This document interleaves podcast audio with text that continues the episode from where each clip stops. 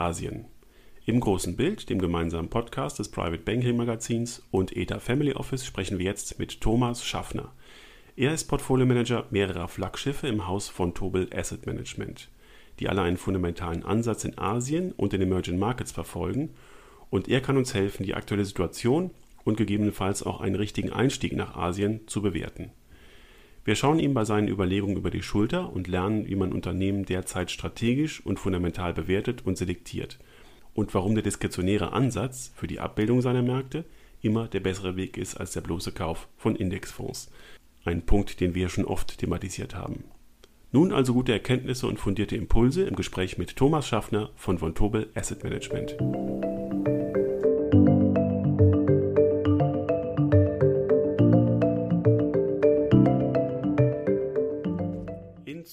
Ich jetzt mit Herrn Schaffner von Wontobel Asset Management verbunden. Guten Morgen, Herr Schaffner, und herzlichen Dank, dass Sie zur Verfügung stehen und herzlich willkommen in unserem Podcast. Guten Morgen und besten Dank für Ihre Zeit und für Ihr Interesse. Herr Schaffner, wir haben gerade unruhige Zeiten, äh, die ja auch so ein bisschen aus äh, der asiatischen Region angestoßen worden sind. Können Sie uns mal zunächst einen Überblick geben, wie Sie einschätzen, was Covid-19 jetzt in ähm, Asien, aber auch generell in den Emerging Markets ähm, für Auswirkungen hat? Womit müssen wir noch in den nächsten Tagen rechnen? Ja, besten Dank. Das ist eine sehr gute Frage. Da, das Problem ist nach wie vor, dass wir relativ wenig über den Virus wissen und auch, wie lange die Situation noch dauern wird. Kurzfristig sehen wir einen starken negativen Einfluss unter anderem auf China, aber natürlich mittlerweile auf die gesamte Weltwirtschaft. Was wir auch sehen im Moment ist, dass China scheint die Lage unter Kontrolle zu bekommen, also dank drastischen Maßnahmen, wie wir sie jetzt im Fernsehen zum Beispiel in Wuhan gesehen haben, ist die Fallzahl in China sehr stark zurückgegangen. Gleichzeitig steigt jetzt aber die Fallzahl in Europa. Wir gehen davon aus, dass der Einfluss auf das erste Quartal relativ stark negativ sein wird. Am stärksten wird der negative Einfluss auf Sektoren sein, die mit Reisen oder dem Konsum zu tun haben, wie zum Beispiel Fluggesellschaften, Hotel, Hotels, aber jetzt auch zum Beispiel auf Casinos. Der mittelfristige bis langfristige Einfluss hängt davon ab, wie schnell die Lage unter Kontrolle gebracht werden kann. Die Zentralbanken haben bereits reagiert und bereits Zinsen gesenkt und die Finanzmärkte mit zusätzlicher Liquidität versorgt.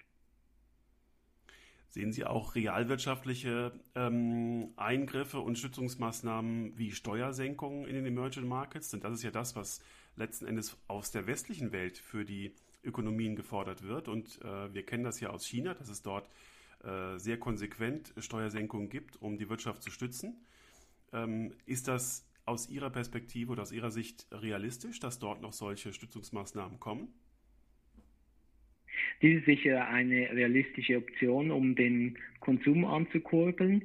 Aber kurzfristig ist das Problem vor allem für Unternehmungen, welche stark verschuldet sind. Also wenn sie stark verschuldet sind und sie ihre Schulden nicht mehr bedienen können, weil sie Verluste, Verluste schreiben, dann nützen auch Steuersenkungen nicht. Wenn wir mal ähm, den großen Rahmen um diese Covid-19-Problematik ähm, ziehen und äh, uns fragen, was für Auswirkungen das auf die Wachstumsprognosen für die Emerging Markets hat, dann kann man sehen, dass es bislang in den Prognosen nur leichte Eintrübungen gab und dass, äh, wie Sie es genau auch gerade geschildert haben, gar nicht klar ist, ob jetzt langfristig dort eine Delle, äh, man spricht ja von dem V-Shape, dem U-Shape, dem L-Shape, ähm, äh, die Rede sein kann. Aber wenn wir mal den langfristigen Trend in den Emerging Markets beleuchten und ähm, uns fragen, naja, ist das denn der, der Unterbrecher für diese langfristigen Trends? Also ich bin kein Volkswirtschaftler, aber persönlich denke ich, dass das erste Quartal relativ schwach sein wird. Schwächer als wahrscheinlich erwartet im Moment, einfach aufgrund von Beispielen. Also wenn zum Beispiel schauen in Deutschland, die Lufthansa hat die Kapazitäten um, um 50 Prozent reduziert. Das wird nicht äh, an der Volkswirtschaft vorbeigehen, ohne einen äh, um da Bremsspuren zu, zu hinterlassen. Aber ich glaube, das Problem ist eher zyklischer Natur. Die Frage ist ein bisschen, dauert es drei Monate, sechs Monate oder ein Jahr. Das können wir im Moment nicht sagen, aber wir gehen eigentlich davon aus, jetzt auch mit den Fallzahlen, welche in China zurückkommen, dass es eher ein kurzfristiges Problem sein wird und dass eigentlich die längerfristigen strukturellen Treiber für China und für Asien nach wie vor unverändert sind. Und Sie haben gerade schon angesprochen, welche Branchen jetzt äh, besonders leiden und ähm, welche äh, Sie dort genau beobachten. Gibt es denn aus Ihrer Sicht ähm, für Sie, weil Sie jetzt schon in Asien dort ein signifikant großes Portfolio managen, auch ähm, bestimmte Chancen, die Sie nutzen im Zuge der, der aktuellen Krise? Es gibt natürlich Chancen jetzt bei Firmen, die sehr stark schon gelitten haben und der, der Aktienkurs bereits ein sehr negatives Szenario diskontiert. Und andererseits gibt es natürlich auch Branchen, welche profitieren können, wenn, wenn die Leute zu Hause bleiben. Also ich denke da zum Beispiel an den ganzen Internet-Gaming-Bereich. Die Leute gehen nicht mehr in den Ausgang, gehen nicht mehr einkaufen und sie haben Zeit. Dementsprechend spielen sie dann mehr an ihren Computern oder auf ihren Smartphones und das hilft natürlich dann Firmen wie zum Beispiel eine Tencent oder eine, eine NetEase. Auch sehen wir das jetzt zum Beispiel im Online-Shopping-Bereich, wenn wir hier zum Beispiel an eine Alibaba denken oder an eine JD.com, dem, dem zweitgrößten Internet-Detailisten in China, dann sind diese Firmen eigentlich relativ gut unterwegs, trotz der, der Abschwächung der, der Volkswirtschaft.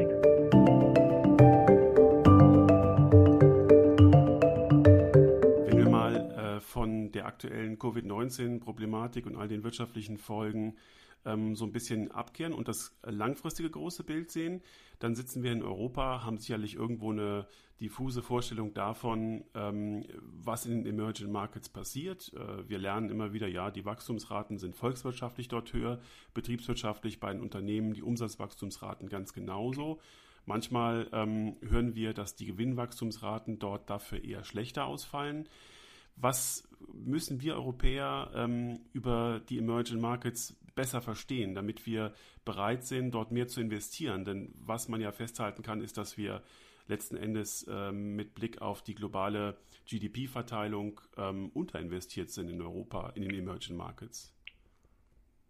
Ja, ich glaube, wir müssen ganz klar differenzieren und das spricht eigentlich auch für einen aktiven Anlageansatz, wie wir ihn verfolgen, weil Sie können nicht Asien oder Emerging Markets generalisieren. Sie können auch nicht ein einzelnes Land generalisieren, wie zum Beispiel China. China ist ein riesiges Land mit sehr unterschiedlichen Unternehmungen. Also wenn Sie zum Beispiel jetzt einen Bereich anschauen, zum Beispiel den Internet- oder den Tech-Bereich, wenn Sie dort in eine Tencent oder in eine Alibaba investiert haben, dann hatten Sie in den letzten Jahren Gewinn, ein Gewinnmaßen von 20 bis 30 Prozent, also sehr solide.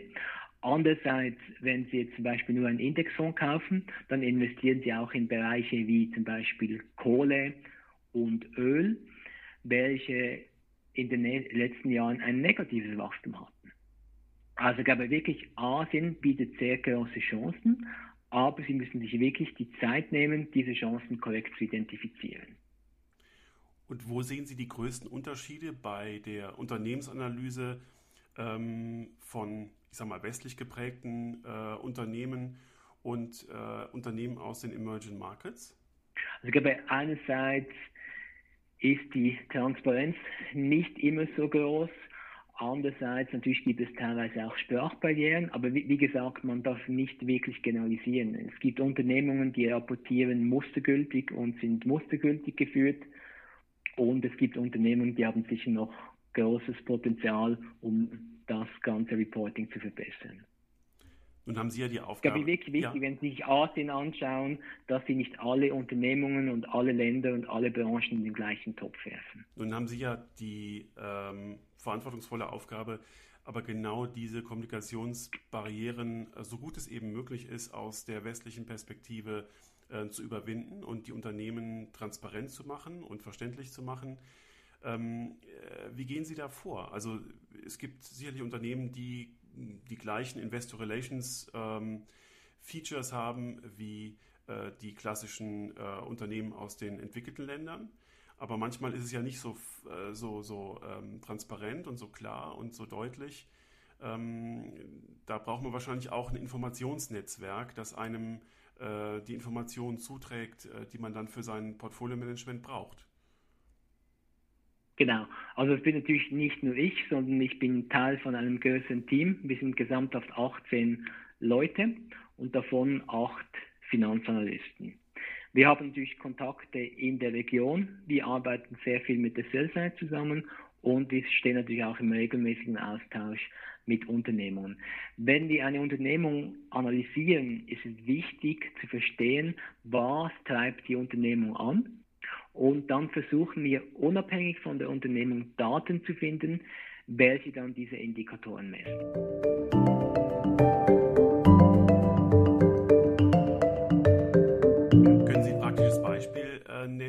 für äh, ein Unternehmen, das jetzt völlig anders funktioniert als ein westlich geprägtes Unternehmen? Also wir in unserer Strategie, wir investieren nur in Unternehmungen, welche eine überdurchschnittliche Profitabilität aufweisen und dadurch fallen natürlich schon sehr viele Unternehmungen aus unserem Anlageuniversum raus. Also problematisch sind vor allem Unternehmungen, die häufig vom, vom Staat kontrolliert werden und deren primäre Aufgabe nicht ist, einen Gewinn zu erwirtschaften.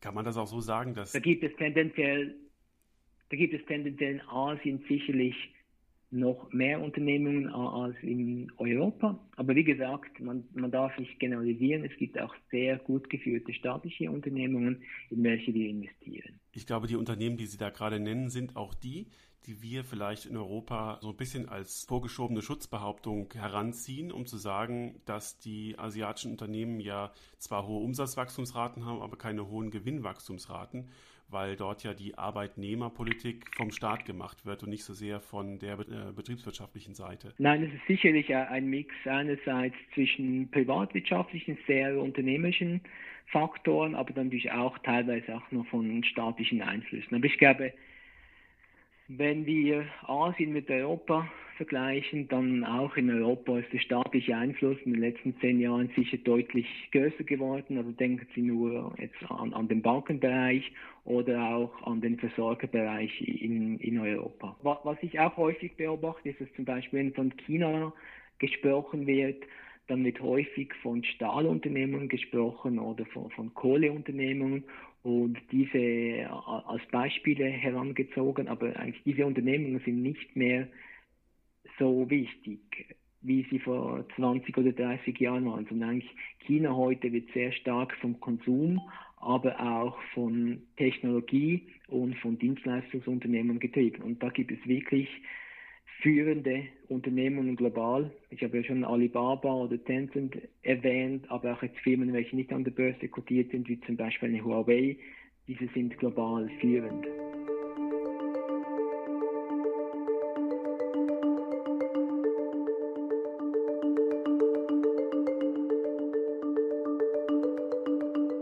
Ich glaube, da sind wir an dem, an dem Kernpunkt, äh, der uns in Europa auch gar nicht so richtig klar ist. Ähm, könnten Sie uns mal einen Überblick geben über die ähm, Entwicklung bei den Patentanmeldungen, bei den Innovationen, die aus dem ähm, Emerging Markets Bereich kommen, vielleicht tendenziell auch sehr stark aus dem asiatischen Bereich, äh, die wir gar nicht so richtig umreißen, damit wir sehen, dass wir eben fälschlicherweise über Kohle- und Stahlunternehmen sprechen, wenn wir über die asiatischen, äh, über die asiatische Unternehmenswelt sprechen, oder die Emerging Markets Unternehmenswelt. Ja, also ja, Sie sehen das ganz klar, dass die Patentanmeldungen in China sehr stark gestiegen sind und dass sich chinesische Unternehmen wie zum Beispiel eine Huawei mittlerweile unter den Top 10 Unternehmen global befinden, was Patentanmeldungen betrifft. Aber auch die Ausgaben für Forschung und Entwicklung sind sehr stark gestiegen und China gibt heute mittlerweile gleich viel Geld für Forschung und Entwicklung aus wie zum Beispiel Europa. Und damit entsteht ja in dem äh, einzelnen Emerging Markets Regionen ja auch die Möglichkeit, eigene Industriestandards zu schaffen. Da sind wir eigentlich bei dem Auseinanderdriften der ähm, beiden ähm, Hemisphären, nämlich dem Westen und dem Osten, um es mal so ganz äh, grobschlächtig zu sagen, in dem ein Konkurrenzkampf herrscht um bestimmte Technologien, wenn wir das jetzt mal an der 5G-Technologie aufhängen. und der asiatische Markt dort durch seine Innovationskraft, durch seine Patente und durch auch seine Umsatzmöglichkeiten neue ähm, Industriestandards schafft, die dann der Westen irgendwann übernehmen muss. Ist das, eine, ist das ein, ein Weg, der ähm, irgendwann automatisch von China, Asien, den Emerging Markets gewonnen wird? Ja, das ist ein, eine sehr gute Frage und ich weiß nicht genau, wo ich die Trennlinie ziehen will, ob ich die Trennlinie zwischen Ost und West ziehen will oder zwischen den USA und, und dem, dem Rest der Welt. Ich glaube, hier müssen wir sicher die Entwicklung gut beobachten. Was aber, glaube ich, wichtig ist, auch für das Verständnis, wenn Sie in einem Unternehmung erfolgreich tätig sein wollen, welches im Technologiebereich ist, dann ist Größe oder Größe kann ein entscheidender Vorteil sein. Also wenn Sie den globalen Markt abdecken können, weil dann erwirtschaften Sie mehr Umsatz, mehr Gewinn mehr Cashflow und wenn Sie mehr Cashflow generieren, können Sie mehr Geld in Forschung und Entwicklung investieren, was wiederum die Wahrscheinlichkeit erhöht, dass Sie neue Produkte entwickeln können. Und wenn es jetzt neu eine US-Hemisphäre gibt, eine europäische Hemisphäre, eine chinesische und eine japanische, dann gehen eigentlich diese Skalenvorteile verloren. Und wenn sich ein Unternehmen, wenn sich ein Unternehmen zwischen den, den USA und dem Rest der Welt entscheiden muss, dann können auch die USA Gefahr laufen, dass sie hier technologisch den Anschluss verpassen. Weil scha schauen wir mal das Silicon Valley an. Wenn Sie sich dort umsehen, dann sind viele Leute sind nicht Amerikaner. Sie haben viele Chinesen, viele Europäer, viele Inder, viele Russen auch.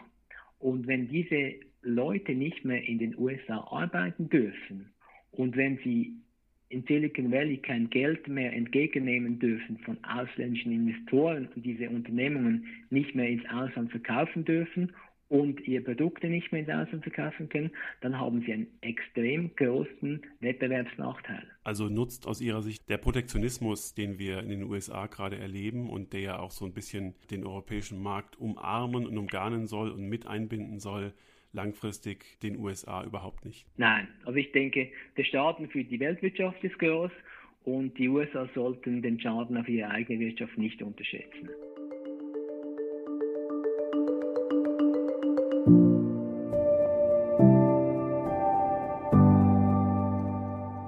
Wenn wir mal einen Blick auf Ihr Portfolio werfen, das Sie managen, dann ähm, haben Sie dort einen Branchenmix. Können Sie vielleicht mal kurz erklären, was Ihnen aktuell ähm, bei der Auswahl Ihrer Branchen, bei den Unternehmen wichtig ist?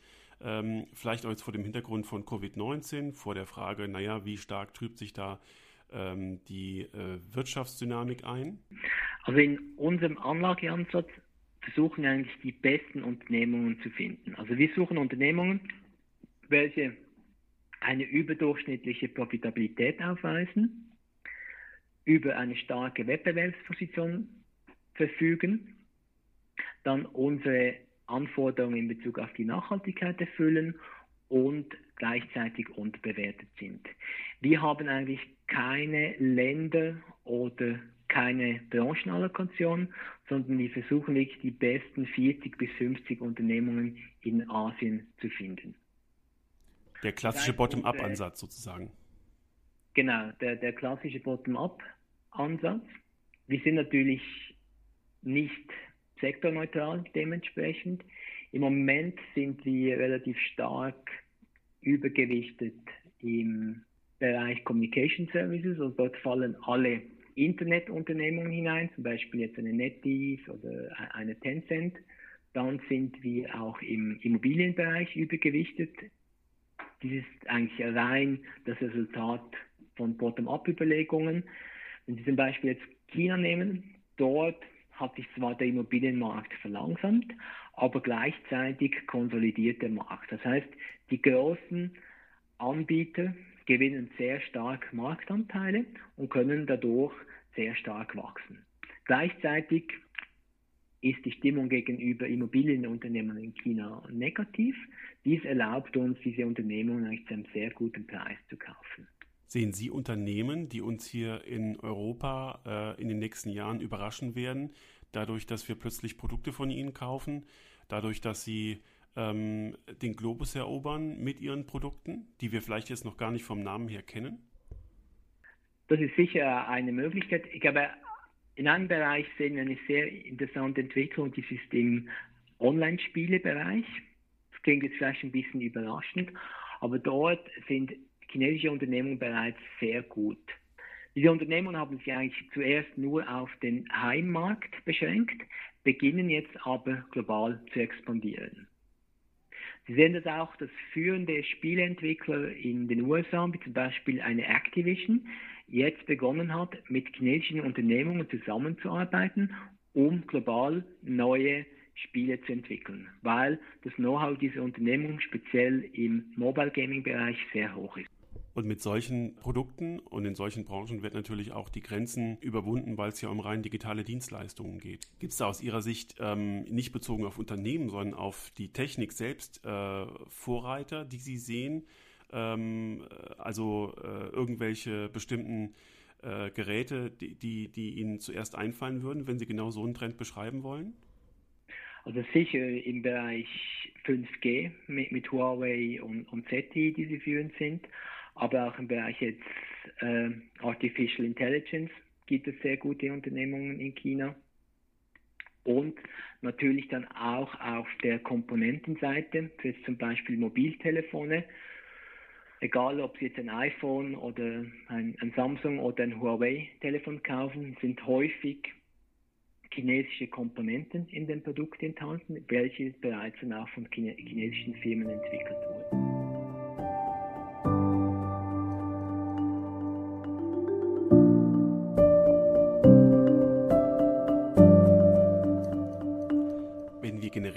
Emerging Markets sprechen, dann fällt uns natürlich zuerst China ein und dann denkt man vielleicht so ein bisschen an die Anrainerstaaten, man denkt auch an Indien, dann kommen irgendwann mal äh, südamerikanische Länder.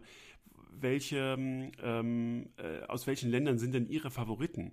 Ähm, Sie, Sie, schauen sich ja die gesamte Emerging Markets Welt an und äh, vielleicht gibt es da Länder, die uns gar nicht einfallen oder die wir einfach total unterschätzen, weil wir sie auch sehr schwer verstehen. Ja, wie, wie, wie, gesagt, wir haben eigentlich keine Länderfavoriten, wir haben nur Favoriten bei den Unternehmungen, aber im Moment sind wir übergewichtet in China, weil der Markt sehr breit ist, auch viele führende Unternehmungen aufweist und aufgrund der negativen Stimmung gegenüber China können wir diese Unternehmungen relativ günstig kaufen.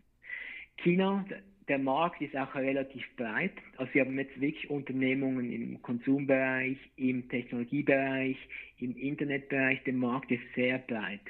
Wenn Sie jetzt kleine Volkswirtschaften anschauen oder auch jetzt Länder wie zum Beispiel Russland, Südafrika, Brasilien, finden Sie häufig nur Unternehmungen im Rohstoffbereich plus noch ein paar Banken und ein, zwei Telekom-Unternehmungen. Und äh, bezogen auf die äh, Sichtweise der westlichen Investoren auf die Emerging Markets, äh, haben Sie gerade schon betont, dass der aktive Ansatz, den Sie da verfolgen, sehr entscheidend ist. Normalerweise genau. nimmt man sozusagen als Einstieg ganz agnostisch den ETF und hat dann irgendwelche Unternehmen drin und irgendwelche Branchen, äh, mit denen man gar nichts anfangen kann und denkt, der Gesamtmarkt wird es schon richten. Ähm, welche Fehler machen aus Ihrer Sicht denn die Investoren, die sich ja über diesen recht einfachen Ansatz an die Emerging Markets heranschleichen? Genau, also wirklich das Problem ist, wenn Sie einen ETF kaufen, dann kaufen Sie eigentlich ein Basket von Unternehmungen und kaufen zum Teil auch schlechte Unternehmungen. Und dies ist eigentlich nicht ideal. Speziell glaube, die großen Wachstumsphasen in Asien sind vorbei. Deshalb ist es wichtiger, viel selektiver vorzugehen. Es gibt nach wie vor extrem große Wachstumschancen, aber jetzt nicht mehr in, in allen Branchen. Also ich habe zum Beispiel schon Kohle erwähnt, dort werden wir in den nächsten Jahren sicherlich kein Wachstum mehr sehen. Deshalb, das sind Branchen, welche Sie getrost auslassen können und dann eigentlich auf Branchen und Unternehmen fokussieren, in denen die Wachstumschancen noch überdurchschnittlich sind. Ich würde vielleicht noch eine Frage anschließen, die sich äh, wirklich mit der Unternehmensbewertung ähm, beschäftigt. Ähm, einerseits haben wir im letzten Gespräch in diesem Podcast gehört, dass der äh, Portfolio-Manager, der eher einen volkswirtschaftlichen Hintergrund hatte, den gemeldeten Volkswirtschaftswachstumsdaten in China nicht trauten, die selbst herleiteten, da auf ganz andere und niedrigere Werte kommt. Zweitens ist es bestimmt äh, schwierig für Unternehmen aus den Emerging Markets, den richtigen Unternehmensbewertungsansatz zu finden. Also baut man sich für die Unternehmen, die man sich dort anschaut, ein Discounted Cashflow-Modell? Macht man das über Marktvergleichswertverfahren? Äh, wie sehen Sie die Frage der Datenlage, die Sie dort bekommen und wie bauen Sie Ihre Unternehmensbewertungen auf? Also grundsätzlich, wir hinterfragen alle Daten immer kritisch und versuchen dann auch immer noch Vergleichsdaten zu finden, um die entsprechenden Daten zu verifizieren. Wir haben auch einige quantitative Screens in unserem Prozess, welche äh, Accounting Irregularities finden sollten. Damit möchten wir auch unser Risiko reduzieren. Eine sehr wichtige Kennzahl für uns ist der freie Cashflow, weil wenn Sie Unternehmen kaufen, die einen positiven freien Cashflow ausweisen, dann erhöhen Sie eigentlich die Wahrscheinlichkeit schon dramatisch, dass die Firma kein Fraud ist. Wenn wir Unternehmungen bewerten, verwenden wir auch einen Discounted Cashflow Approach. Wir haben ein Modell von Holt, welches wir verwenden das eigentlich alle Finanzkennzahlen global standardisiert. Wir haben dann auch noch weitere Ansätze, wie zum Beispiel das Kurs-Gewinn-Verhältnis, Free Cash Yield, EV-EBITDA. Dort haben wir eigentlich verschiedene Daten, die, die wir uns ansehen. Also kann man festhalten, dass es ähm, wichtig ist, in der breiten Welt, in der Sie unterwegs sind, mit den verschiedenen ähm, Berichts, äh, mit den verschiedenen Rechnungslegungsstandards, dass Sie die zunächst vereinheitlichen, quasi in eine gemeinsame Sprache übersetzen und dann ihre Zahlenwelt daraus ähm, entwickeln. Ganz genau, weil nur so sind Unternehmen dann auch vergleichbar. Herr Schaffner, dann danke ich Ihnen ganz, ganz herzlich, dass Sie uns diese Einblicke gegeben haben. Ich denke, ähm, es ja, wird sehr wichtig. Besten Dank. Ich denke, es wird wichtig, dass wir die ähm, Emerging Markets dann weiter beobachten äh, und wir bei Gelegenheit nochmal sprechen und schauen, ob die Entwicklungen, die Sie skizziert haben, dann auch so eingetreten sind und ähm, wir uns vielleicht dann als äh, auf der Investorenseite von unserer Angst äh, vor den Emerging Markets ein bisschen emanzipiert haben. Ganz herzlichen Dank. Besten Dank.